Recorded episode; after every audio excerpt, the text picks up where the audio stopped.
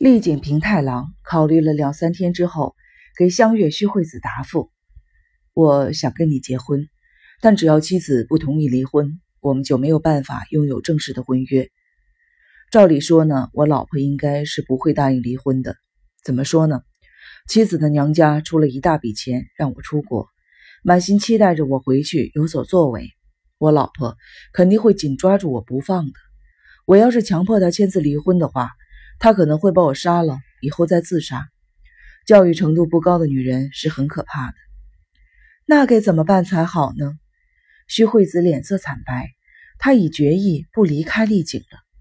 引起骚动是我最讨厌的事情，我也很烦恼。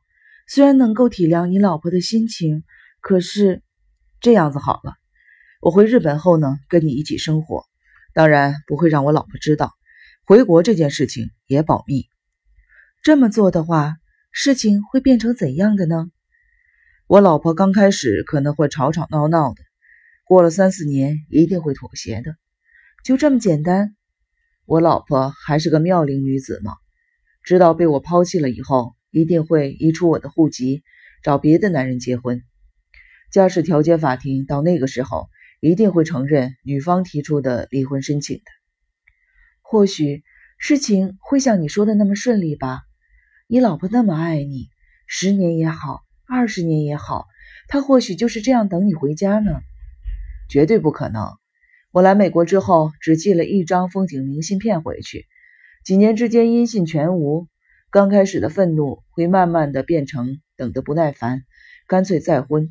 而且，一个女人正值青春年华，到底能够承受多久一个人的日子还不知道呢。嗯。丈夫还没回来之前，不如先谈个恋爱吧。不，不算是谈恋爱，应该说是外遇吧。盼着无缘无故见不到面的丈夫，孤单等了好几年的妻子，一定十分渴望男人的爱。这样一来，不全都解决了吗？只要是我老婆先出了轨，就能和和平平的离婚了。她趁丈夫不在家，红杏出墙，不守贞洁，这可是连辩驳的余地都没有的。这么多年来音信全无，你也有错呀。这取决于家事调解法庭所接受到的说辞，这点的确是我的缺失。但即便如此，也无法原谅妻子做的丑事啊。重点在于彼此的爱情已经消失的话，就可以非常和平的分手了。如今想起来，我们没有小孩，还真是万幸。不过我想，不用等到上家庭调解法庭，妻子一定会爱上别的男人。跟他结婚，或者是至少同居，我估计不出三年。经过三年左右，情况一定会演变成这个样子的。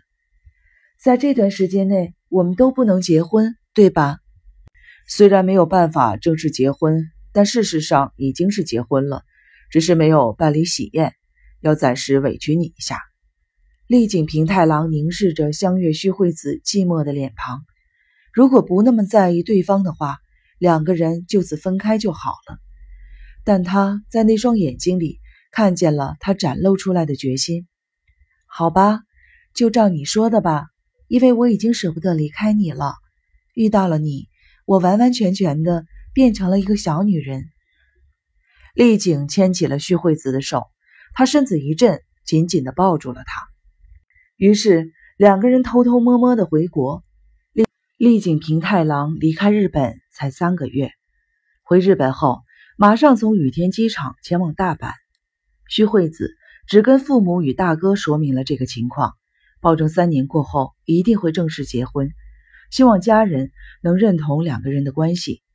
而且，丽景平太郎的计算机知识丰富，应该能够为建筑技术带来更先进的发展。他与双亲之前便约定好，要接任一家新的建筑公司。自己出任新公司的社长，丽景则担任私人技术顾问。因为如果成为职员的话，需要依次呈报，所以在正式结婚之前，将他先藏匿在公司的编制里。双亲，特别是父亲，尤其溺爱这个独女，只要是他想做的，便全依了他。母亲对丽景平太郎的看法则是：事情已经惹出来了，还能怎么办呢？只希望。他之后能带给女儿幸福。大哥个性非常善良，不愿意自己独自继承亲人遗留下来的大型建筑公司和财产，打算将财产分给妹妹，所以才成立了这家新的建筑公司。就这样，香月须惠子在大阪成立了兴建与贩卖住宅为主的新公司，他担任社长，并广邀父亲、大哥与父亲人脉中的精英进入公司。丽景的名字从未浮出台面。担任企划与私人技术顾问一职，想当然，两人在郊区建立了一栋自家公司最擅长的时髦住宅，外表上看起来与真正的夫妻没什么两样。